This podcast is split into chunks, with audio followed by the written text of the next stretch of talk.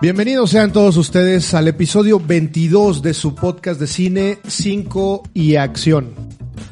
Ya el episodio 22 de la tercera temporada, efectivamente, y pues estamos muy contentos de estar en esta ocasión con ustedes. En micrófonos nos acompaña también Juan Antonio Aguilar. Muy buenas tardes, Juan Antonio Aguilar, arroba cacique jaruqueño, saludándolos una vez más. Y en micrófonos, controles, producción, preproducción, postproducción, baile folclórico, poesía Y, y reproducción. y, reproducción. Reproducción, ahí las consecuencias ya están escuchando ya al niño. Rodrigo Guerrero. ¿Qué tal? ¿Cómo están todos ustedes? Arroba Roriberto en todas las redes sociales, El gallo, el gallo, Claudio. excepto en Facebook, donde me encuentran como Rodrigo Guerrero. Y al fondo pueden escuchar a, a Emilio Guerrero, mi pequeño, mi pequeño vástago. Vástago, él, ¿dónde lo encontramos en, en, en, en Twitter? Eh, como, como arroba príncipe del demonio. O arroba Naimer en su cuenta pública, ¿verdad? ah, caray. Y en, en, en micrófonos en esta ocasión, guiándolos durante el episodio, eh, Alex Mouret, arroba Mouret en Twitter. Pero, ¿qué nos supone que somos cinco? Se supone. Se supone. ¿Dónde está Monse? ¿Dónde anda Monse? Monse. Eh, ¿Te refieres a Das Fräulein? A Das Freilen Das Monse. Fräulein de la mesa. Ándale, exactamente, ¿no? Ah, Anda en una misión humanitaria. Muy humanitaria. Rescatando colchas. Repartiendo cosas. repartiendo colchas allá en Alemania. Saludos a Monse que seguramente nos va a escuchar con horas de diferencia.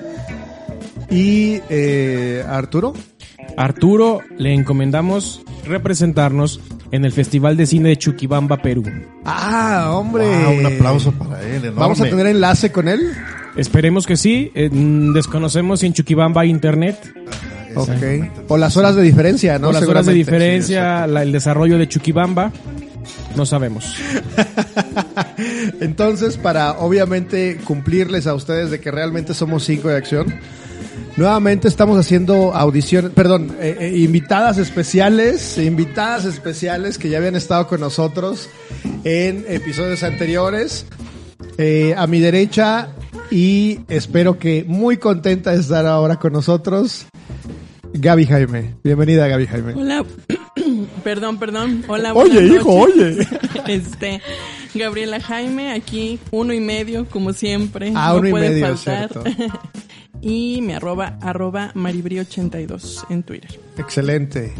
Y orgullosamente también por segunda ocasión nos está acompañando el orgullo de la poesía en Aguascalientes, Tercia Arbizu. Hola, buenas noches. Ah, mi arroba es arroba Apolonia. Apolonia 0524. Eso. Y estoy aquí con, con Moca que ahorita la- le besé la mejilla y me gruñó terriblemente. Ah, no, es que es que ya está viejita por Bueno, eso. Pero tenemos otra invitada que es Moca. Así es, entonces somos 5.8 en y acción en esta ocasión acompañándolos. Y pues contentos porque creo que se acerca una de las temporadas que más nos gusta a, la mayoría de los miembros del equipo y, y- y en nuestras invitadas.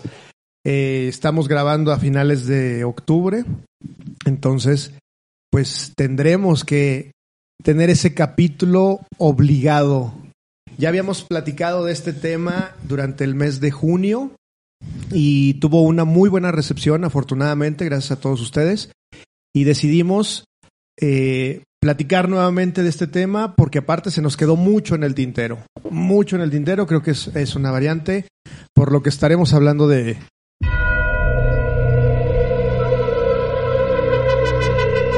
Películas de terror. ¿Qué onda, Terzi? ¿Te gusta esta, esta temporada? Me encanta, me encanta el terror, vivo el terror, respiro el terror. Eso. Todos los días es terror para mí lo- y lo busco por todas partes. Este país es un terror también ya, ¿verdad? Además, ¿A ti, Gaby? Me gusta, me gusta, lo disfruto, los, lo, lo sufro también mucho. Eh, Sí, me acuerdo de esa bonita anécdota de que un día fuimos al cine, no sabía qué película íbamos a ver y nos metimos a ver La Dama de Negro De negro. con Daniel Radcliffe, que no es una tan buena película, pero, pero sí tiene sus elementillos ahí medio de terror y Gaby estaba que... Terminé abajo de la butaca entre Rodrigo y Alejandro. Pero eso no es lo peor, o sea, al final es ¿por qué? Porque ellos se ríen con el terror. Entonces, entre que disfrutaban asustarme y se estaban riendo, fue ahí todo eso. El terror nos da risa. Bueno, es que hay unas películas que sí, sí dan para eso. Por ejemplo, el fin de semana me aventé... Eh, ¿Cómo se llama la película que les dije? Katy la oruga. No, hay una película que ahorita me voy a acordar en mi intervención que les voy a platicar, que les voy a platicar de otra, pero me aventé el fin de semana una película de terror en HBO y está así como muy de moda, pero no está tan, tan de terror. Sí, al principio sí como que te mueve un poquito. Malignant, es maligno. Y, y bueno, está palomera, aviéntensela, aviéntensela como una primera recomendación. Así es que, sin más preámbulo, yo creo que vamos a tener que empezar a platicar y le cedo la palabra a Juan Antonio Aguilar. Toño. Perdón, perdón. Creo que la risa a veces es una manera de evadirse del terror que está sintiendo la gente. Yo he visto cómo se enmascaran detrás de la Yo, risa. yo no dije que fuéramos valientes, no pero efectivamente puede ser de nervios, no necesariamente por, por ser valiente. Justamente, tienes toda la razón, Terci. Toño. Pues bueno, a mí el género no es de mis favoritos. Alguna vez lo comenté con ustedes. Para mí el cine de terror desapareció hace mucho. Ahorita son screamers. Nada más. Apenas A24 está haciendo algo. Sí, sí, sí, sí. Tuerce los ojos, Alejandro. Lo Pues es que- quieras. Ay, No, es en serio. Realmente, digo, A24 está, está, Eso sí. está rehaciendo el género. Pero antes eran puros screamers. Terror no era. No, era el recurso y era una manera fácil de hacer una película, Exacto. pero de que existen buenos y muy buenos exponentes de, de terror actualmente, de unos años para acá, es, es innegable, ¿no? Totalmente. Pero bueno, yo voy a ir con una película a mí me gusta mucho. Fue de las primeras que compré, tengo que decirlo. Del 2001, El Espinazo del Diablo, dirigida por Guillermo del Toro, Guillermo del Totoro. pro- producida por Guillermo del Toro y Pedro Almodóvar, con las actuaciones de Marisa Paredes, Eduardo Noriega y Federico Lupi. El plot es muy simple, un orfanato en la Guerra Civil Española que recibe niños huérfanos, huérfanos de la guerra, valga la redundancia, y llega Pablo y descubre que en el orfanato hay algo. Ya saben que a mí no me gusta spoilear mucho, pero quiero escuchar lo que piensan de la película. Todos y cada uno de ustedes. Es que yo la vi hace, yo la vi hace mucho, no, no me acuerdo. O sea, me acuerdo que me pareció buena, porque en general siempre del toro me creo que sorprende, creo que tiene alguna manera de hacerlo, porque dentro de todo este estereotipo en el que puede caer el terror, yo creo que él siempre es innovador en cierta forma. Me gustó, sí me asustó, pero no la recuerdo ya bien, porque te digo, la vi hace muchísimo. O sea, cuando se estrenó en el cine, ¿qué año es? ¿De qué año es? 2001. Imagínate. Alex ya hizo una seña de que no la vio. De que no me acuerdo. Creo que fuiste el único que la viste. No, no, no. Es que aquí, aparte aquí viene la queja después de que ustedes hablen, Gaby. ¿Te acuerdas de la, de la película o no? Creo que no, Toño, perdón, pero creo que ni la he visto. ¿Ya ven por qué no hago dinámicas nunca ya? Ay, perdón. No se Es crean, que en es realidad broma. sí la vimos, pero te estamos haciendo Sí, totalmente. Pero las dinámicas no son para los miembros del grupo. No, Toño. es- el, si escucharon mi cápsula, ni siquiera mis compañeros hicieron por contestar la dinámica que hice en mi cápsula. No, ni siquiera en la cápsula, en el, En en el el episodio, episodio, de sí. Steven Spielberg. Ahí está que el premio lo tuve que abrir e incorporarlo a mi colección de películas. tuviste A ver, dinos por favor cuál era el premio. Era, nomás les voy a decir que era un Steelbook. Se las dejo de tarea. Compré un Steelbook. Yo no la vi, yo no vi. ¿No? ¿Ya ves? Ni modo. ¿Ya ves? Entonces, bueno, es una película muy disfrutable. Realmente es un terror muy fino, muy bien manejado. Los efectos son muy buenos. Unas actuaciones que son bastante buenas, que a mi juicio se la llevan Federico Lupi, que es el doctor del, del, del, orfanato, y Eduardo Noriega, que es el, el villano de esta película, que es un chico, bueno, ya es un, un- hombre adulto joven que creció en ese, en ese orfanato. Y la avaricia le gana. Solo les puedo decir eso. A Alex, que le gustan los poemas, Terci, sobra que lo diga. La película cierra con, con- con- con una frase que dice Federi- Federico Lupi, muy buena, que se las voy a decir para apagar mi micrófono porque no ven las películas que yo... Pues no nos avisas, oye. Les avisé ayer, tengo pruebas, las voy a publicar. Alguien viene combativo en esta ocasión. ya quítale el alcohol, si no ahorita nos va aquí a Dice, cuchillar a todos. dice la frase. ¿Qué es un fantasma? Un evento terrible condenado a repetirse una y otra vez. Un instante de dolor. Quizá algo muerto que parece por momentos vivo aún. Un sentimiento suspendido en el tiempo. Como una fotografía borrosa. Como un insecto atrapado en ámbar. Un fantasma, eso soy yo. Qué bonito. Vean la película, no se van a arrepentir. Como es costumbre, no investiguen dónde está disponible. La voy a cuando publiquemos el este este este episodio, yo mismo voy a publicar dónde la pueden ver. Pero muy recomendable de cuando del Toro todavía no llegaba a la cúspide, Mm. ya traía detrás a, a Cronos y a Mimic, pero todavía no, no, no daba el gran salto.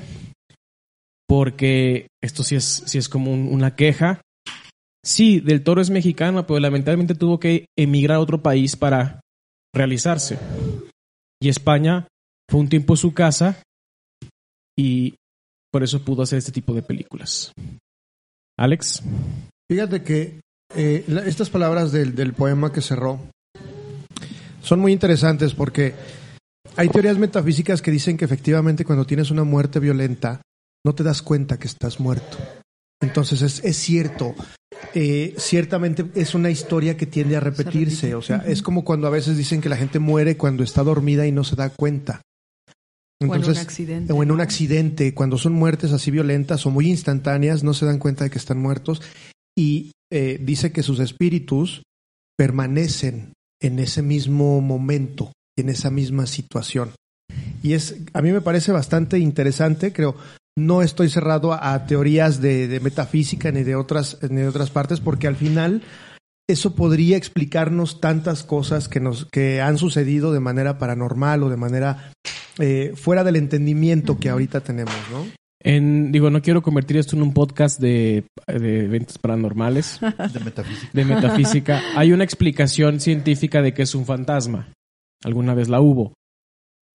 Por el hecho de estar aquí sentados, respirando, estamos generando energía. Por estar hablando, por estar, estarnos moviendo. Entonces dicen que si una persona es asesinada de manera mm, Violenta. violenta, el cuerpo genera mucha energía al momento de estar sufriendo. ¿Qué pasa? La energía se queda en el ambiente y pueden retirar el cuerpo, pasar días, años y la energía se vuelve a concentrar en un solo punto y es cuando crea la imagen de la persona. Mm. Sí. Pero, como Alex lo sabe, lo sabe Terzi, lo sabe Rodrigo, yo no quiero descartar planos que no conocemos y explicaciones fuera de la ciencia. Claro. Digo, eh, como te digo, yo generalmente estoy abierto a este tipo de explicaciones, Rodrigo. Nada más un, eh, un eh, disclaimer. Los sonidos que están ustedes escuchando de fondo no es mi hijo jugando alrededor de la mesa. Son fantasmas que están aquí en la grabación. Lo que ustedes no saben es que antes de que iniciáramos el podcast hicimos una sesión espiritista, invocamos a algunos espíritus para ponernos en el mood, ¿no? Y bueno, al fin y al cabo, eh, de eso también son las temáticas, muchas de las temáticas de las películas de terror.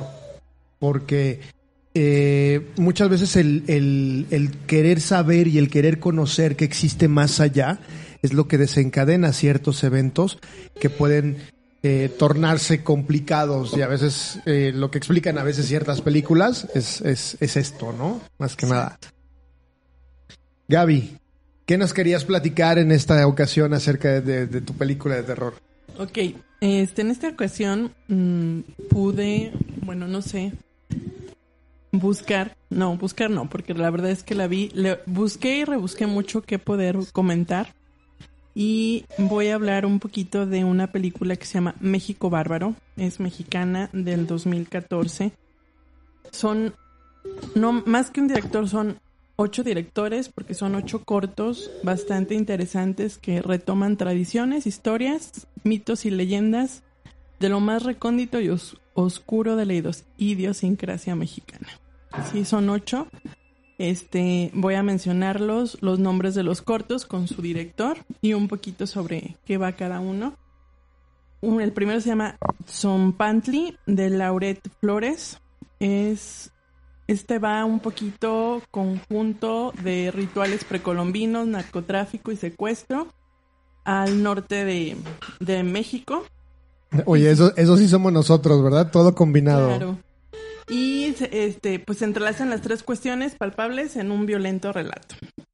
El segundo es Jaral de Berrios, que para mi punto de vista es uno de los mejor llevados o es el que más impacta en cuanto al miedo, en cuanto al terror, en cuanto a lo que realmente nos gusta de los espíritus eh, en México. Este es de Edgar Nito. Son, vamos, dos soldados. Se refugian en una, en una hacienda o ex hacienda, es Jaral de Berrios en Guanajuato. Podemos, si gustan, visitarla. Este, está abierta para, para visita. Pero si esto va de, mm, de que hay una pintura este, de una ninfa que al parecer toma vida para cuidar precisamente la, la hacienda, ¿no? Y, juega con, con aquellas personas que, o con aquellos hombres sobre todo que quieren entrar a la, a la hacienda a robar. De hecho, se dice, o sea, que el corto está basado justamente en una leyenda real de que si, si ustedes van a esa hacienda, se animan a ir de noche, realmente se pueden topar con la ninfa en la hacienda. Este, ok, ok. Vamos, vamos. Este, el tercero es, se llama Drena, de Aaron Soto. Es una, probablemente la más bizarra, porque es una, es un formato de grabación hasta su argumento, bueno, es perturbador, perdón.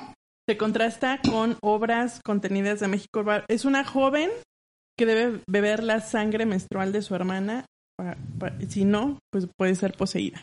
O sea, está, es, es un poco bizarro. Eso está muy perverso, ¿no? Sí. No, la neta está muy sangrón. ese. Muy asqueroso, diría yo. Sa- Sangrón sobre todo.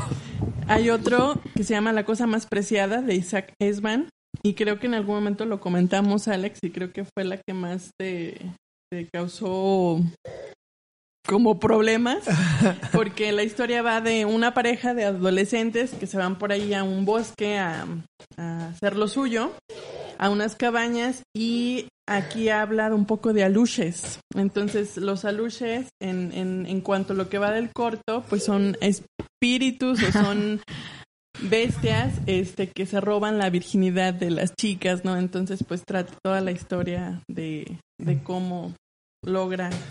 A la embajadora de la México en Gran Bretaña le encanta ese corto, ¿eh? Este, hay otro que se llama Lo que importa es lo de adentro, del ex Ortega. Este es un poquito un síndrome o recordar un poquito la, leyenda del coco, este, de cómo secuestran a los niños y demás, pero todo llevado en eh, de una extraña manera y a lo mejor hasta un poquito de de, robo de órganos, este, en ay. Hay otro que se llama Muñecas de Jorge Michel Grau. Este, pues este habla un poco sobre la historia de las muñecas en, en, en Xochimilco y este, el secuestro y la brujería. Hay otro que se llama 7 veces 7 también es uno a mi gusto, de los mejores. Eh, va de un padre, un papá, que revive este, a través de magia a la persona que mató a su hijo. Entonces es siete veces siete. ¿Por qué? Porque lo revive para matarlo. Lo revive para matarlo. Ah, eso está bueno. Como una, una especie Venganza. de venganza. Y el último es Día de los Muertos de Gigi Saúl Guerrero. Y este es un poquito este, también al norte de, de México, es sobre la prostitución, Día de Muertos, Catrinas y un, bu- un burdel llamado La Candelaria. Entonces, pues bueno, es esa, esa lucha del México bárbaro, ¿no? Contra el narcotráfico y la muerte. Entonces, eso es- esa es la de la que yo quiero, quería o quiero hablarles el día de hoy. ¿Cuáles te gustaron más, Gaby? Gerald de Berrios y 7 veces 7 Son, a mi gusto, las mejores. Las mejores. No sé, este Alex, Rodrigo, que creo que ya la han visto, este, si quieren mencionar algo. Este, y la pueden encontrar en Filming Latino por 29 pesos. Ah, ya la pusieron en filming porque Sí, estaba en Netflix, ¿no? No. Ah, sí, sí, Sí, estaba en- un tiempo estuvo un tiempo en La Netflix. quitaron, pero ya ahorita está en Filming Latino por 29 pesos. Yo te voy a ser bien honesto. El, el que más me gustó específicamente sí fue el de Jaral de Berrios. Primero porque creo que es No las he visto. eh, México es muy rico en leyendas. Entonces, esa, justamente esa, mm, ese corto es muy bueno. Está muy bien trabajado, la estética es muy buena, tiene un muy buen desarrollo, la historia no, no, no es lenta, al revés, es muy dinámica, es muy padre. Y ese de los aluches es así como de, ay, no, por favor. Muy gore, ¿no? Sí, está gore y está. ah, no, no, no, no. No soy. no, te lo juro que solamente llegué al de Harald de Berrios y luego pasaron al de la Luche. A Luche. y, y ya no, ya no lo alcancé a, a disfrutar más. Ya dije, no, ya no le di esa oportunidad. Pero igual y ese de 7 veces 7 7, veces 7 también. ese sí se me antojaría verlo, ¿no? Sí, suena, suena muy interesante, ¿no? ¿Tú lo viste, Toño? No, esa yo no película? vi. Yo no vi México Bárbaro. ¿No? La verdad es que, como tú sabes, en producción mexicana yo estoy muy poco Muy informado. peleado. Muy peleado. Y creo que están haciendo cosas buenas, no sé, a nivel terror habrá que ver qué tal, porque hay buenas películas a nivel terror, ¿no? Sí. En, en Así cuestión es. mexicana, creo que sí han tenido eh, buena repercusión en algunas ocasiones. Pues estas clásicas, ¿no? De Hasta el viento tiene miedo y Más negro que la noche. Así es. Y bueno, Kilómetro 31 a mí sí se me hace buena. No sé ustedes qué opinan, Esa no la vi pero yo. a mí sí se... ¿La no nueva se o la vieja? Pues la de los hace poquito. La de La Marta Serrano. Higareda. Modelo, sí. sí. No, no, Higareda no. ¿No? Este es hasta, hasta el viento tiene miedo, ¿no? La que Ah. tú dices. Ándale, hicieron un remake, la, ¿no? la viejita. Ujú. Y Kilómetro 31 me parece que sí es que sí es actual. Pero yo creo que sí, Doña Macabra también me parece buena. O sea, yo creo que sí hay buenas películas eh, de terror. Cronos también yo mencionaría ahora que mencionaste a, a Del Toro. Cronos. Me, me re- me recordaste esa película que se me hace muy buena y Federico Lupi me parece un gran actor. Acaba de morir hace poco, ¿En ¿no? El año pasado, creo. Ay, qué triste. Sí. Qué No triste, sabía. No sabía, Sí, sí, sí. ni yo. No tiene mucho. Terci, ya que estás eh, con el micrófono, dinos qué película traes para esta ocasión. Bueno, pues yo les, traje les traje una de mis súper, súper, súper favoritas. O sea, es una película que me parece una joya, bellísima, que es El bebé de Rosemary, que es de 1968 y es de, de Roman Polanski. Entonces, bueno, eh, como les digo, me parece muy bella. O sea, es de terror, pero, pero es demasiado estética, ¿no? Diría Sí. yo. O sea, eh, este, la- el, el, el soundtrack es totalmente contrastante a la historia que se nos está contando. Mia Farrow, que es el personaje principal, me, me, me, me gusta mucho, o sea, porque es como toda ingenua, toda inocente, con su pelito así hasta los Cortito, hombros, ¿no? cortito. Bueno, después se lo pone muy corto cuando ya es medio diabólica, ¿no? Sí, que sí, ya ni sí. cuenta se da la pobre pero al principio con su pelito hasta los hombros, con sus ojos azules muy grandes, muy abiertos. La, la, la ponen así como, bueno, pusieron a una muchacha este norteamericana gringa pues medio del montón, pero pues yo la veo bellísima, ¿no? Parece como un cervatillo, ¿verdad? Así Sí, tiene una, una muy- sensación así como inocencia, como dices tú. Y muy delicada y muy frágil, que es también lo que querían un poquito del personaje, precisamente para contrastar, ¿no? Con que pues finalmente queda, queda este preñada por el demonio, ¿no? Que es Eso, algo dinos, dinos, platícanos eso de qué va, por favor. Entonces, bueno, eh, eh, Rosemary eh, empieza la película muy linda, con esta música que les digo que contrasta con este la, la, la, la, que es terrorífico, ¿no? Ya cuando, cuando uno se adentra en la historia dices, uy. Pero bueno, ella está casada con un actor. Bueno, es, es, es Mia Farrow, la actriz principal. John Cassavetes es el actor. Ruth Gordon, que se ganó un Oscar, que es esta vecina entrometida, una, una real bruja. Y Sidney Blackmer, que es el, el, el señor. Bueno, entonces esta pareja joven pues llega a este edificio que es el edificio Dakota, ese es el edificio real. Eh, es muy impresionante, son muy impresionantes las primeras tomas del edificio porque es un edificio de entre, que se construyó entre 1880 y 1884, que además tiene una historia así pues medio truculenta, ¿no? De brujería, de satanismo, y luego vivieron muchos actores ahí, entre ellos John Lennon, por ejemplo, y dicen que era, era como muy elitista el edificio, ¿no? No era, no era solamente que tuvieras dinero para poder vivir ahí, sino que te tenían que aprobar los vecinos también. Entonces es un edificio con mucha historia, como les digo, es muy bello. No les permitieron hacer las, las tomas ah, eh, de los interiores ahí, pero bueno, por lo menos el exterior sí lo vemos. Entonces esta pareja llega, eh, pues son jóvenes, son bellos, aunque Mia Farrow no es, digo, la, perso- la persona, el personaje que interpreta Mia Farrow no es considerada como tal, para mí sí lo es. Él es actor, está pues apenas empezando, no tiene éxito. Eh, sin embargo, llegan ahí, eh, eh, Rosemary entabla amistad con una vecina que le muestra un collarcito que tiene, muy extraño, como muy antiguo, que huele un poquito feo. Y después ella se aparentemente se suicida, ¿no? Esta otra vecina, y a partir de ese suicidio, Rosemary y su esposo empiezan a, a platicar con estos vecinos viejitos que son muy extraños, que se convierten en amigos de ellos, que los invitan a cenar, que los están procurando todo el tiempo y que cuando se enteran de que Rosemary está embarazada, pues le empiezan a hacer beber un, un licuado muy extraño que también la hace estar enferma por do- dos meses mientras está embarazada. Ella se pone toda flaca, es cuando tiene este pelito muy corto ojerosa, etcétera.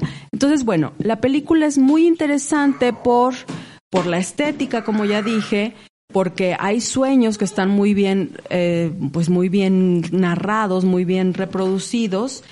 Y pues eh, es muy sutil, ¿no? La manera en la que, en la que todo es terrorífico. Eh, Polanski finalmente mostró los ojos del hijo de Rosemary, que son como unos ojos de, de reptil, pero él no quería, ¿no? Y yo pienso lo mismo, yo pienso que el verdadero terror es solamente sugerente. O sea, nunca vemos lo que nos aterroriza, solo se sugiere. Es lo que él quería, pero le insistieron tanto que mostró los ojos. Sin embargo, me parece que pues que no que no sobra, que está muy bien manejado. eh, este, pues que es una historia muy interesante. Eh, Rosemary se va dando cuenta de lo que está pasando. Un amigo suyo eh, este, la, advierte, pero él tiene un problema, cae en coma, muere después de dos meses, pero le entrega una otra amiga suya en el velorio, o sea, una amiga en común, un libro que se llama All Them Witches. Y entonces además le dice que ahí hay un anagrama. Ella empieza a investigar, se da cuenta que este señor viejito, que es su vecino, pues es el, es este, tiene otro nombre, es de la iglesia satánica, y bueno, esa es, esa es la historia a grandes rasgos porque ya me alargué mucho y no querían que esta película saliera al aire porque pues estaba desenmascarando muchas cosas, ¿no? Y además se dice también que es una película maldita por todo lo que la, la rodea. Wow. Yo recuerdo justamente cuando la vi que efectivamente esa sensación de miedo es no saber. Realmente qué, qué había dado a luz Rosemary, ¿no? Porque hay una escena donde están todos tomando café y contentos y celebrando en una, en una sala totalmente oscura, o sea, hasta la cuna, creo, el La Moisés es negra. es negra. Con una cruz invertida. Exacto, entonces de repente es así como de wow, o sea, quieres verlo, pero como que te da miedo porque no quieres y dices tú qué engendro va a ser esto, ¿no?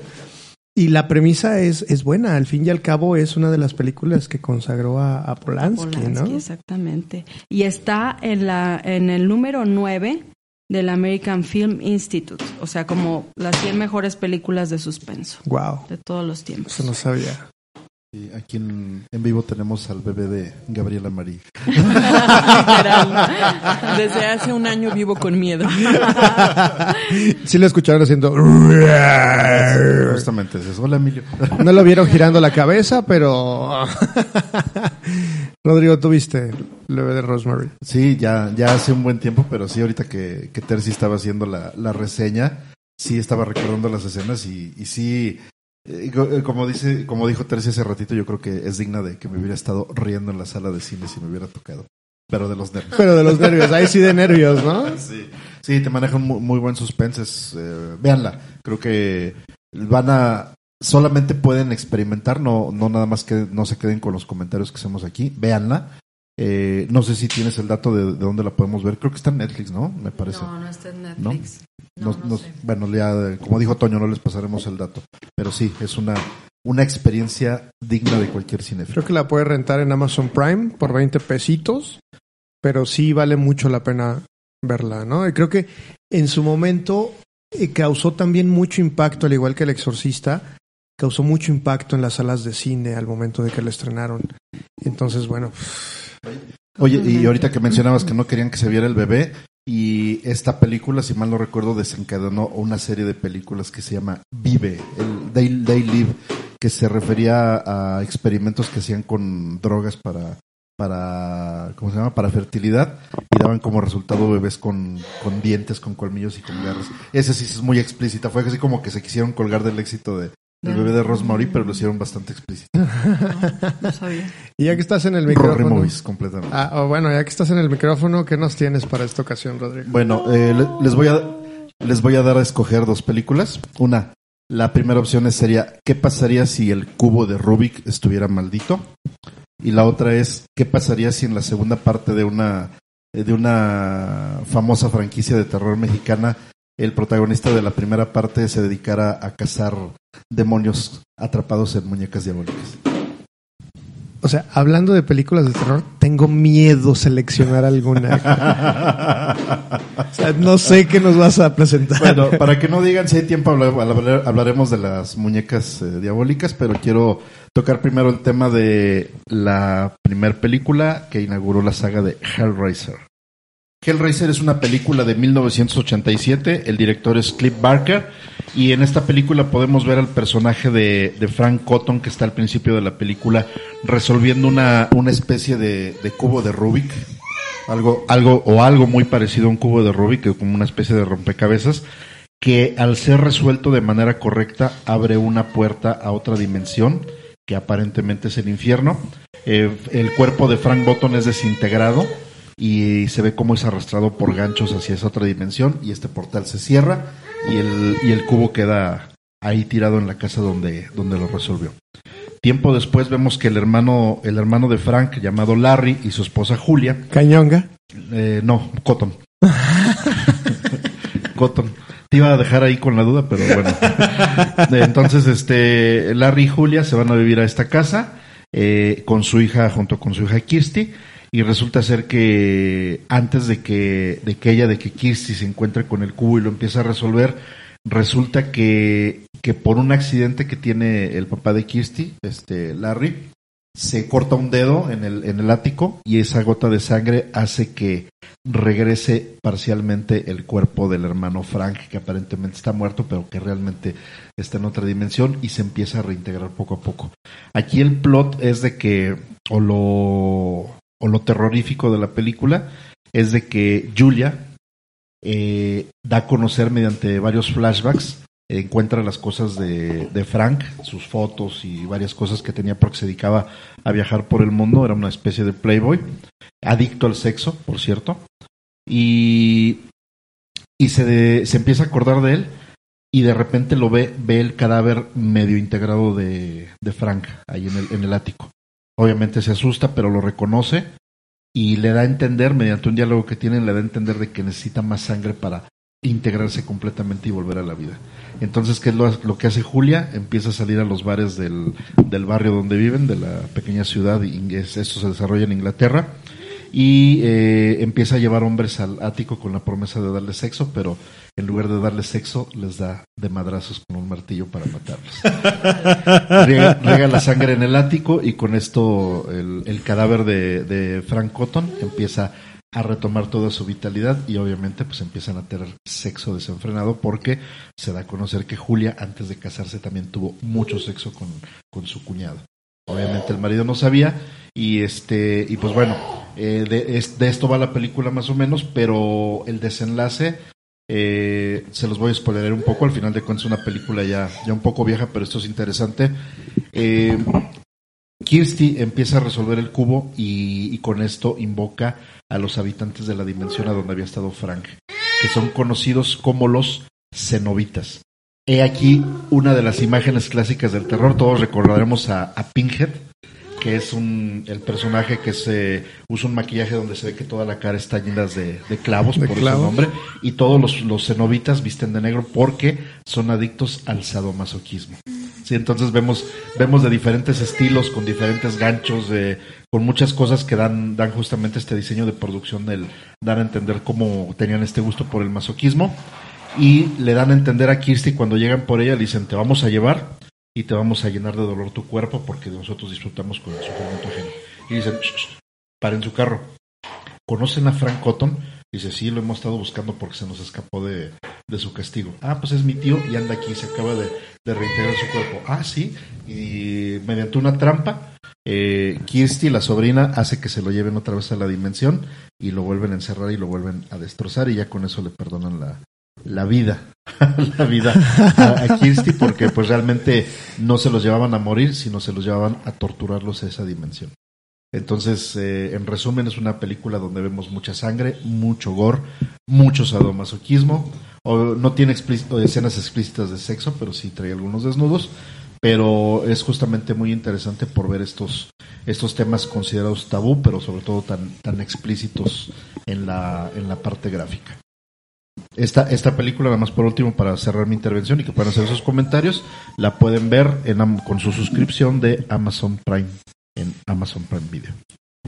Para los que no se acuerden de Pinhead, es un personaje que lo parodian bastante, lo, lo ponen bastante en temas de terror, ya en cultura pop.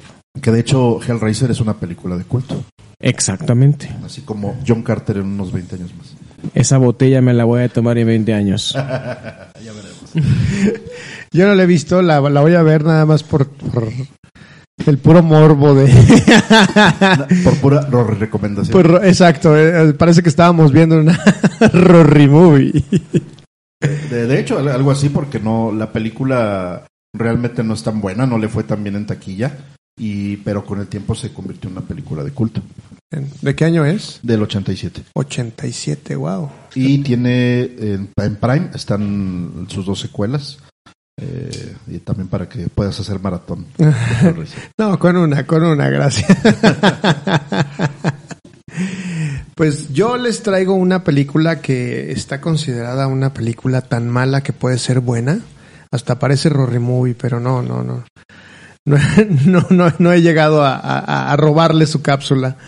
Eh, es una película de 2014 que se llama Así en la Tierra como en el infierno. Eh, es, realmente es, eh, yo pienso que es como un frenesí esa película porque habla acerca de am, una chica que es arqueóloga, empieza una chica que es arqueóloga y que se ve que está viajando, no me parece que es Irán, Irak, una cosa por el estilo, eh, y llega a una unas ruinas arqueológicas en donde están dispuestos ya a demolerlas y la lleva una persona y le dice, ¿sabes qué? Este, aquí es donde encontré esta, esta situación. Y llegan y está uno de esos como leones alados que, que existen en esas culturas de Mesopotamia, parecida. Y, y de repente em, ella encuentra como la, la clave de la piedra de Rosetta. Y empieza como a descifrar, pero porque quieren encontrar el, em, eh, primero es eh, justificar por qué su padre se suicidó y ella no le contestó el teléfono, que su padre también era arqueólogo, pero también quieren encontrar la piedra filosofal, justamente de creada eh, por alquimia, eh, según la leyenda, por Nicolás Flamel. La tenía Harry Potter, ¿para qué buscan? Eh, pues es que eh, este es del lado terrorífico, ¿no? Y total, sale, demuelen todo, ella regresa a Londres y ahí empiezan a grabar como cierto documental y ella sigue en su búsqueda de la piedra, piedra filosofal. Eh, va con su exnovio, con un chico que era su exnovio y lo convence de que la ayude y entran a uno de los museos y profanan literal la, la eh, no la tumba, sino más bien la la ay Cárcel. profanan la, la- ¿Panadería? no cállense La caja del pan. la caja del pan ¿La urna? la urna no ¿La cripta? La cripta, no, tampoco. Bueno, pero van ahí donde decía que se había muerto El eh. Nicolás, Nicolás Flane- Flanel ¿Cómo y encuentran unas indicaciones y esas las dirigen a las catacumbas en París. Entonces, eh, empieza toda la, toda la, la película a desarrollarse dentro de las catacumbas de París que te explican justamente que llegó un punto en el que había tantos muertos en París que había inundaciones y los cuerpos flotaban. O sea, ya había un problema de salud pública. De, de ahí salió lo que puso Stephen King en, en eso, ¿no? Aquí todos flotan. Ándale, yo creo que sí, ¿no? Y de repente eh, decidieron eh, mudar todos los cadáveres y todos los, los cuerpos, bueno, ya no los cuerpos, sino más bien las osamentas, a la parte de, de abajo de la ciudad. Y así construyeron y hay más eh, osamentas en las catacumbas que habitantes de la ciudad de París.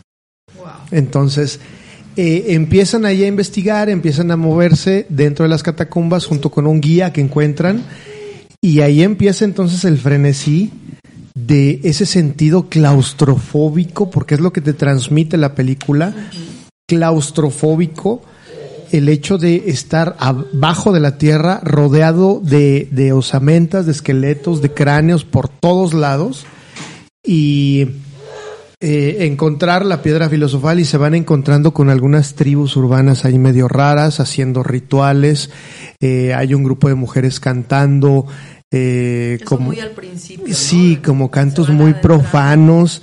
Este, se encuentran a una persona que ellos creían que estaba desaparecida, Ah, la sí. tup, el topo, ¿verdad? Y, y encontraban ahí esta persona y él es el que los empieza a llevar cada vez más adentro, adentro, adentro y se empiezan a inundar algunos de los pasillos. Te digo, es una sensación muy claustrofóbica.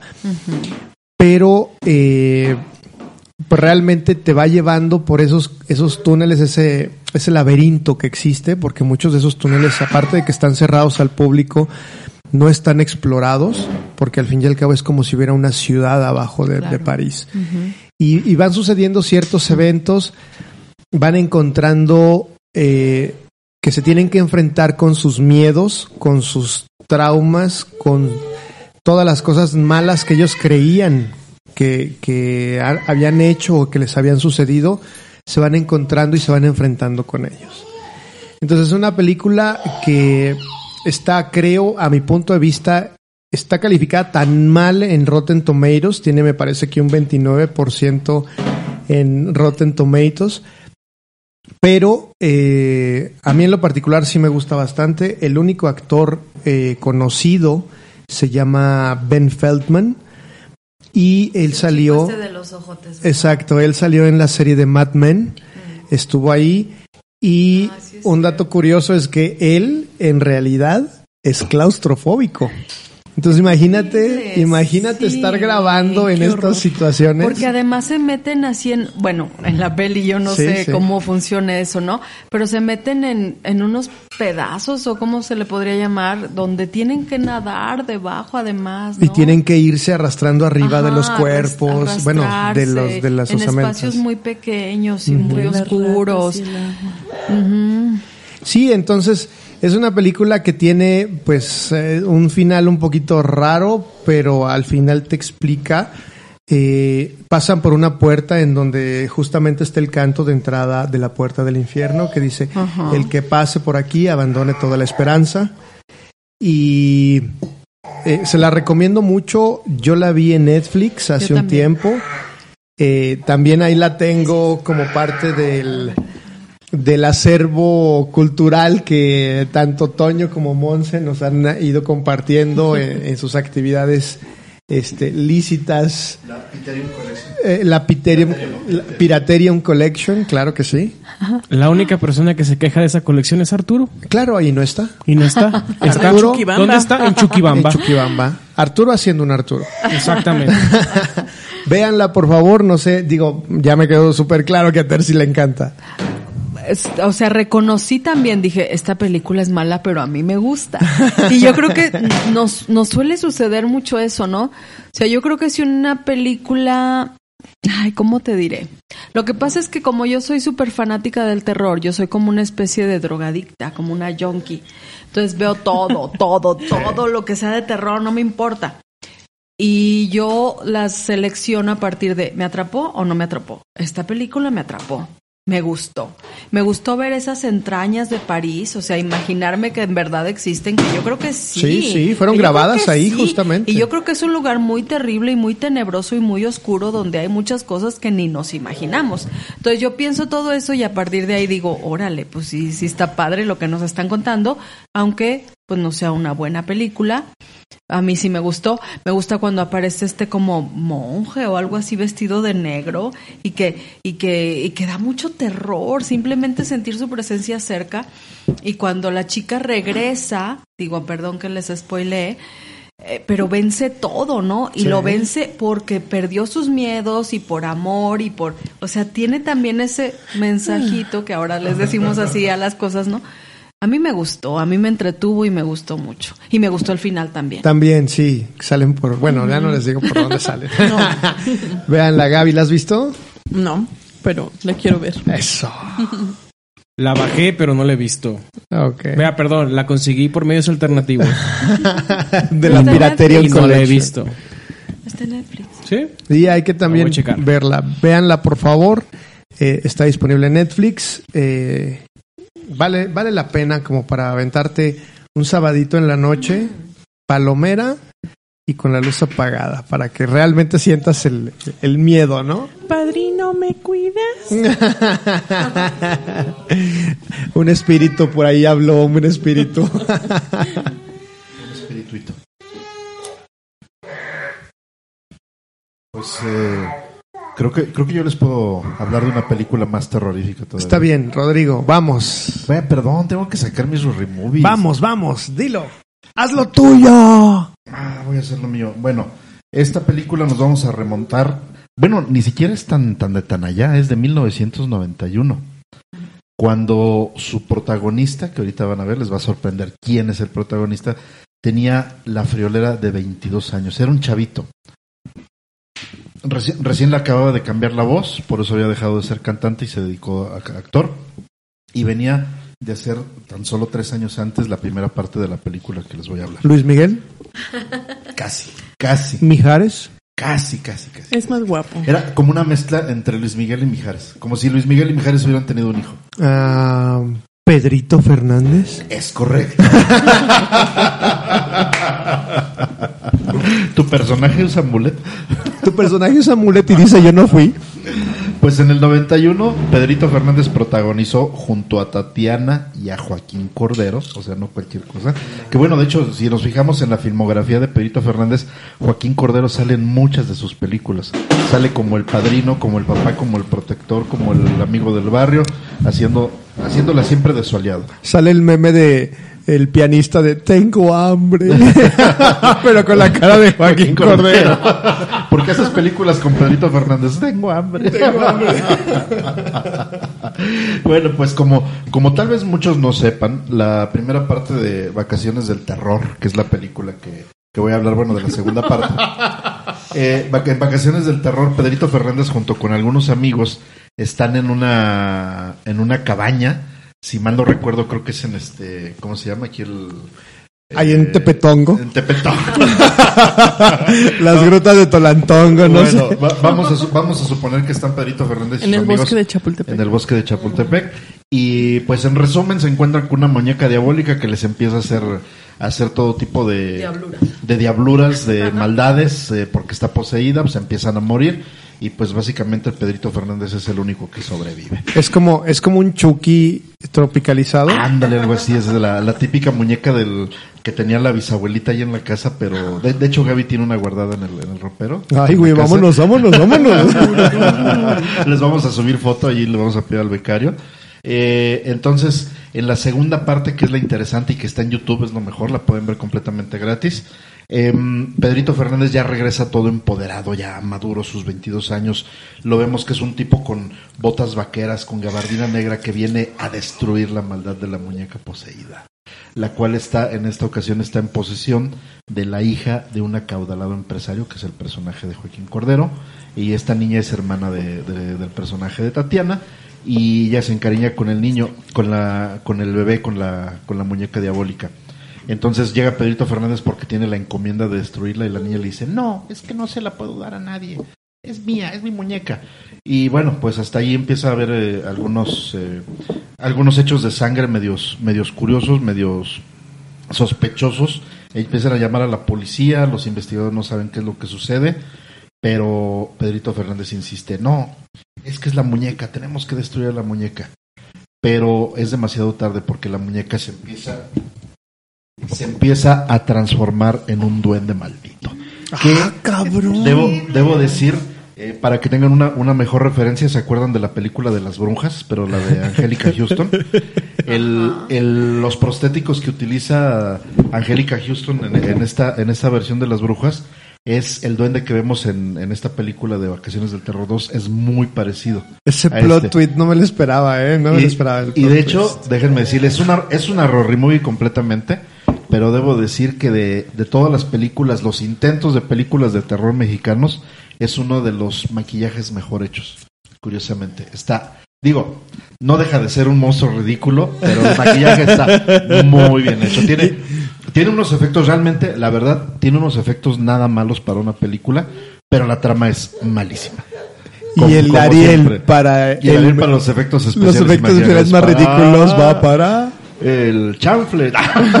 ni, ni siquiera ganó eso. ¿no? puras escenas al revés, ¿no? Bueno, de, bueno. reversa. Entonces, este, hace ratito que decíamos que en las películas de terror nos daban risa y de que Terci nos hacía la aclaración que puede ser por miedo. Esta película, véanla, si quieren de- decir, ay, vamos a ver una película de terror, pero que realmente se quieran morir de la risa de lo ridícula que es la trama. Pero era un clásico el domingo en la mañana, Ah, sí, ¿no? sí, sí, en claro, el canal ajá. de las estrellas. Sí, Como la ves en vacaciones. O- obviamente la, la versión la versión censurada porque pues tiene sí tiene algunas escenas medias medias gore este sí si la ven en YouTube la van a ver completa este y, y sí sí les recomiendo para que entre que se rían y vean órale pues es, es mexicana pero no está tan mal o sea para- en la, parte de los efectos la parte de las actuaciones pues de entrada de entrada es Tatiana es Pedrito Fernández Joaquín Cordero un buen actor pero pues desgraciadamente no estas películas ya eran su su debacle, debacle como actor está haciendo, Alejandro no lo ven, pero está haciendo el meme de tengo hambre. Tengo hambre. Wow, ¿quién lo hubiera pensado? Yo digo, en, lo- en lo particular nunca he visto una película de vacaciones del terror. Ni de Pedrito Fernández. ni, bueno, ni de Pedrito Fernández, nada más esa partecita donde dice que rebelde soy o... No, delincuente soy. Porque era un chiste local hace tiempo, pero seguramente Toño sí se las aventaba. No, realmente no he visto ni vacaciones del terror, ni nada. ni la risa eso. en vacaciones. La risa en vacaciones no te voy a mentir. Yo sí llegué a ver una o dos. De las 57. Son siete. La única saga que se le puede parecer es Rápidos y Furiosos. Pero mejor la risa en vacaciones. Mejor la risa en vacaciones, definitivamente. Más o menos el mismo presupuesto. Arturo, el es para mismo- que veas que sí te recordamos con cariño. Saludos a Perú, donde anda Arturo. Este, bueno, pues ya que estamos hablando de Joaquín Cordero, yo quiero brincar a eh, el libro de piedra del 69 del director Carlos Enrique Taboada, que él es una de las referencias del terror en México de todos los tiempos. Tiene más películas, no voy a decirles unas más porque vamos a hablar creo que otra de al respecto. Pero bueno, es del 1969 y protagonizada por el mismo Joaquín Cordero, Norma Lazareno y Marga López. Era la típica película que pasaban en el Canal 2. Afortunadamente la pasaban a la una de la tarde para que no hubiera tanto miedo. hubiera toda la tarde para masticarla y, y demás. Y pues es, es el, el plot es muy básico, es, es un, un, un, un millonario contrata a una in- institutriz muy famosa para que esté con su hija y viven cerca de un lago. La niña empieza a decir que tiene amistad con un niño que se llama Hugo, pero Hugo es una estatua que está cerca del lago, que sostiene un libro. No le toman importancia, son juegos de niños, pero empiezan a pasar cosas sobrenaturales en la casa, todas referentes a Hugo, y llega un punto en el que la niña les, les explica que a, a Hugo, la estatua de Hugo, la trajo el antiguo dueño, la trajo de Viena, y Hugo es hijo de un poderoso mago que tiene un libro que es capaz de revivir a los muertos y tiene la encomienda de cuidarlo, el libro, hasta que él resucite. Hugo hace que la niña empiece a, hacer juegos en los cuales empieza a invocar cosas con círculos de sal y otras cosas de brujería. No les quiero dar el final, véanla. Es muy, muy, es muy buena para el año, la verdad. Este, mucha gente, la verdad es que mucha gente ha agarrado a- al director Taboada como algo de chiste o algo así, pero tienen que reconocer algo. El mismo Quentin Tarantino y Guillermo del Toro lo mencionan como una influencia muy fuerte en su trabajo. Entonces, no es cualquier película, es algo muy, muy bien hecho para el año. Joaquín Cordero, una vez más, actuando, la verdad es que haciéndolo muy bien. Y lamentablemente, y lo digo lamentablemente, en el 2008 hubo una un remake de esta película con Plutarco Asa, por ahí ya vamos mal. Este, Gacho. y realmente la crítica se la acabó. Ni siquiera sonó la película que, que fue que, que hubo un remake de, de esta película.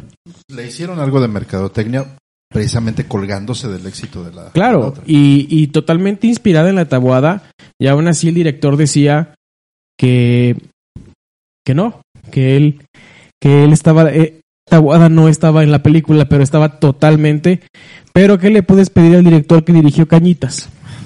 No, nada, nada. Nada. Cañas. El chiste se cuenta solo. Exactamente, exactamente.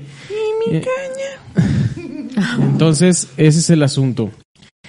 Eh, esta película, obviamente, tanto Alex como yo llevamos tiempo buscándola en DVD. No existe. Al día de hoy no existe. O no sabemos si existió y ya no está en catálogo. Pero la pueden ver en YouTube, completa. Y en una calidad bastante buena. Entonces, igual, este, me voy a colgar un poquito del comentario de Alex. Un sabadito en la noche, un trago coqueto. Y pónganse a ver el libro de piedra y no duerman. Ok. Es bastante buena. De Tabuada también, ¿qué es? ¿Qué otra Es, dirigió? Es Hasta el viento tiene miedo Y Veneno para las hadas. y Veneno Ah, para las Veneno hadas. Veneno para las Bueno, hadas. buena. Y Más negro que la noche, Mm. con Claudia Islas. Ah, bien. Gaby. Bueno, este, del mismo director que Toño, Carlos Enrique Taboada, este está una película que se llama Veneno para las hadas. Este, ¿de qué va? Pues bueno, un par de niñas por ahí que se que se conocen en el colegio, la una, una de ellas es Ana Patricia Rojo, que se llama Verónica, y Elsa María Gutiérrez, que se llama Flavia. Este, Verónica vive con su abuela la, cría, la cuida su nana, que al parecer la nana, pues bueno, tiene y le cuenta muchas historias alrededor de brujas y maleficios y conjuros y demás. Y Flavia, pues de una familia bien, una niña de papá, de mamá, bien cuidada, este, con, convergen en el colegio.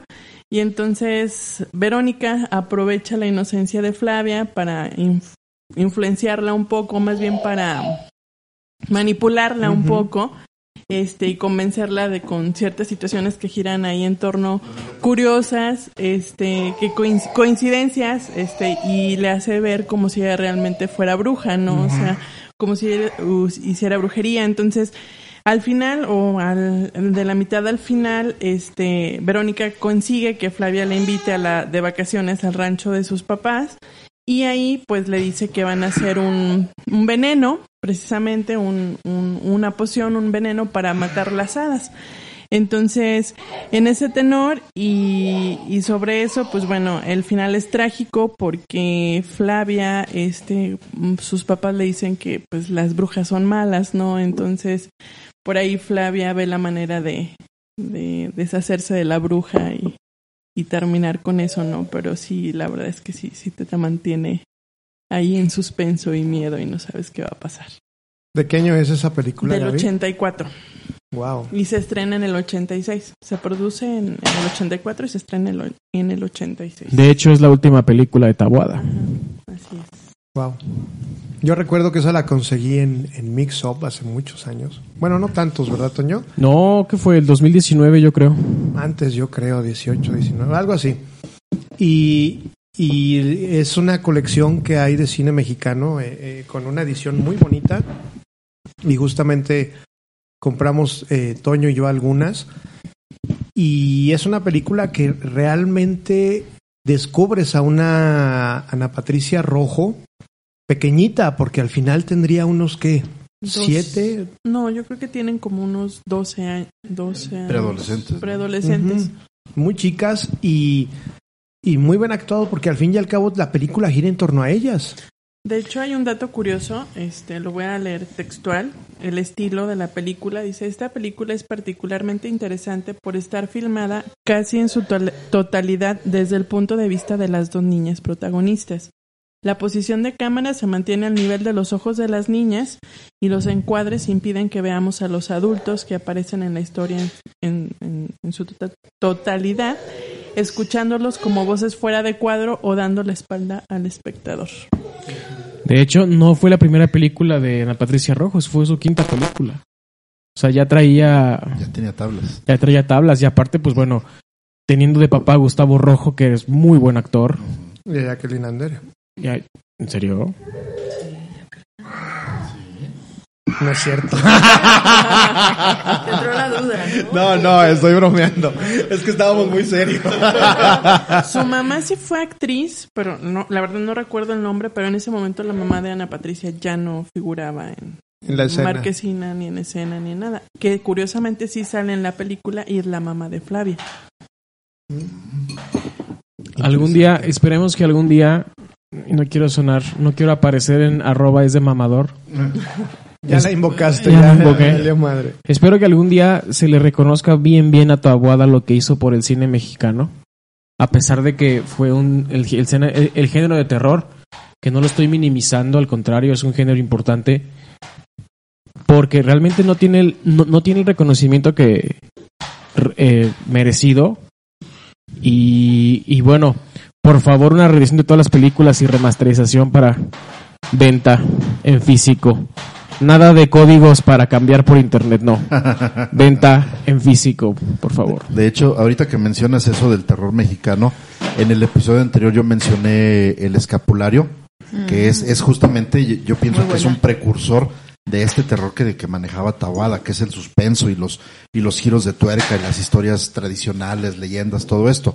Y, y de hecho, quiero hacer una mención especial porque queríamos, queríamos eh, decirles a ustedes dónde podían ver este corto, desgraciadamente no está en línea, no está disponible, pero quiero mencionarlo, eh, ojalá de, aquí a que, a que acabe la temporada de, de Halloween, Día de Muertos, para que vean un corto de 2018 llamado La bruja del fósforo paseante, que es de la directora Sofía, Sofía Carrillo. Este es un corto, es pequeñito, son 16 minutos, pero justamente tiene esa esencia del terror que se maneja en el escapulario, que se maneja en el, en el mismo libro de piedra, en Veneno para las Hadas, en este terror de Tabada, y que no es, no es lo de Vacaciones del Terror 2, que son los, los sustos, los brincos, sino que es ese suspenso, ese mantenerte mantenerte con la expectativa, como el bebé de Rosemary, que, que mencionábamos también ahorita, que Terci nos hizo favor de darnos la reseña, y que justamente es ese no dejarte ver explícitamente lo que pasa, sino girar alrededor. Y está filmada inclusive en blanco y negro, lo cual le da todavía una sensación más, más de nostalgia, pero que justamente te pone en el filo de la butaca por el suspenso y por el desenlace tan especial que le da. Eh, este corto está basado principalmente en leyendas del, de los altos de Jalisco, ¿sí? Tiene que ver con brujas, tiene que ver inclusive con nahuales, apariciones y cosas por el estilo. Entonces, eh, si nos enteramos dónde queda en línea, este, porque, eh, bueno, ahí tratamos de, de contactar allá a la directora, si tuvimos una respuesta y vamos a, a ver si nos da el tip dónde, dónde podemos, este, dónde podemos verla o, o qué se tiene que hacer para, para verla aquí en Aguascalientes, ya le estaremos informando, pero si tienen oportunidad de encontrársela en alguna parte, véanla, es un corto que estuvo nominado para el mejor corto en los Arieles de, de 2019, si mal no recuerdo. No ganó, pero sí, sí creo que debió de haber sido más premiada por la calidad que tiene. Vale mucho la pena. Yo recuerdo que me lo recomendaste y también lo publicamos hace un tiempo en la cuenta de ahí de 5 y Acción. Eh, es, es una, una forma de, de una narrativa tan interesante y aparte visualmente es un blanco que está eh, un, un corto que está en blanco y negro. Entonces eh, habla justamente de una bruja que se va a vengar de alguien por una situación. No, no lo vamos a contar porque es algo una historia muy chiquitita. De hecho, de hecho tengo la reseña. ¿eh? Es, se trata, o esto, de, de cómo Agustina, que es la mamá del, de un muchacho, del, del- no protagonista, porque es nada más un personaje de la historia, eh, ella, ella descubre de alguna manera que Emilia, que es la niña huérfana que está comprometida con su hijo, aún tiene quien la defienda.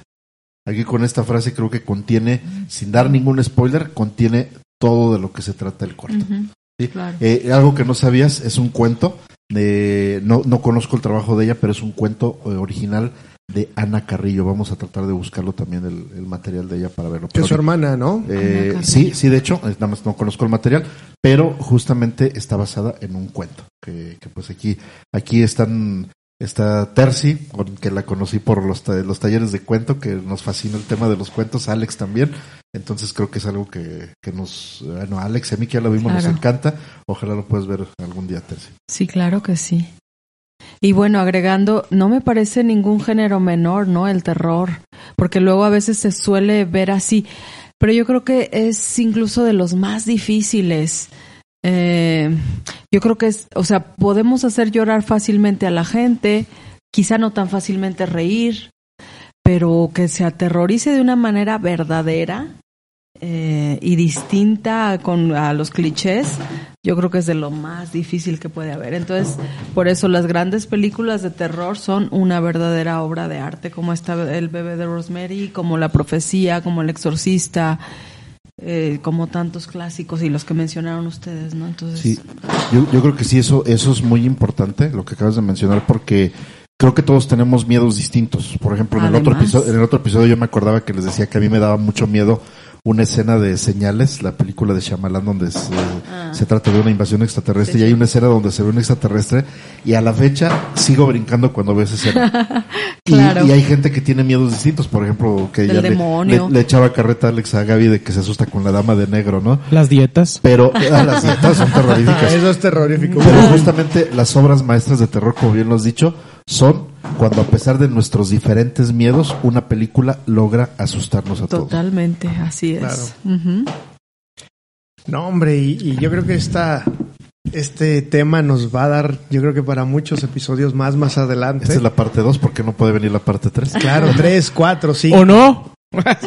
perdón, perdón, perdón. Uy, perdón. uy, ya el presidente ya, ya. y Ya la este, quiere restringir. ¿Cómo se llama? Ya eh, prohibiendo, prohibido prohibir. No, para nada. No, ¿sabes qué? A lo que quiero comentar lo que dijo Terzi. Realmente, igual, no, no- digo, no porque no me guste, no lo considero un género menos importante que los demás. A fin de cuentas, cada género hace su parte en el cine y efectivamente no es fácil asustar, no es este y, y- y obviamente los cambios generacionales, el tiempo, pero yo creo que si escarban, sí se encuentran muy buenas películas de terror. Totalmente, sí. Este, a lo mejor me voy a salir un poquito del, del, del asunto, pero a mí me gustaría recomendarles La Bruja de Blair, la 1. Genial. Fue muy buena. Buenísima. Si hubieras estado en el episodio anterior, te hubieras dado cuenta de que hablamos de ella. Creo que sí estuve, de hecho yo hablé de ella. No, sé. Y alguna de actividad paranormal también son buenas, alguna. Una, ponle. No, este, o si no, revisen el terror japonés. También, claro. Revisen el terror japonés para que vean lo que es Tren a realmente trabajar con, con ese es coreano, asunto. pero también es, es, es bueno. Ya es, ya es el cine de zombies, pero también es muy bueno. Ringu. Bueno, váyanse hecho, a sí. Ringu, váyanse a. Shooter. Este son muy buenas películas de terror, se maneja muy bien. Obviamente los americanos siempre quieren rehacer los éxitos, pero es buen género. Este y e investigando encuentran joyas muy bonitas Sí, Y terrorífica. y terroríficas. Hay una película que se llama Y líbranos del mal, También es con Eric buena. Bana, Buenísima. que también es Bueno, a mí me buenísima. A mí, yo recuerdo que estábamos en el cine, estábamos una amiga y yo, y de repente así de, ¡ah! Esto me está dando mucho miedo, Es que ¿no? es tremenda. O si no, hay una película que yo jamás pensé que pudiera darme miedo que se llama eh, Encuentros de Ultratumba, Grave Encounters, y que es los clásicos cazadores de, de, de- de situaciones paranormales que se van y se meten a un psiquiátrico. Pero ese psiquiátrico es famoso como por haber torturado en Estados Unidos, y eso es una historia real, haber torturado a, a los pacientes y todo este rollo, ¿no? Entonces, resulta que en cierto punto eh, no amanece.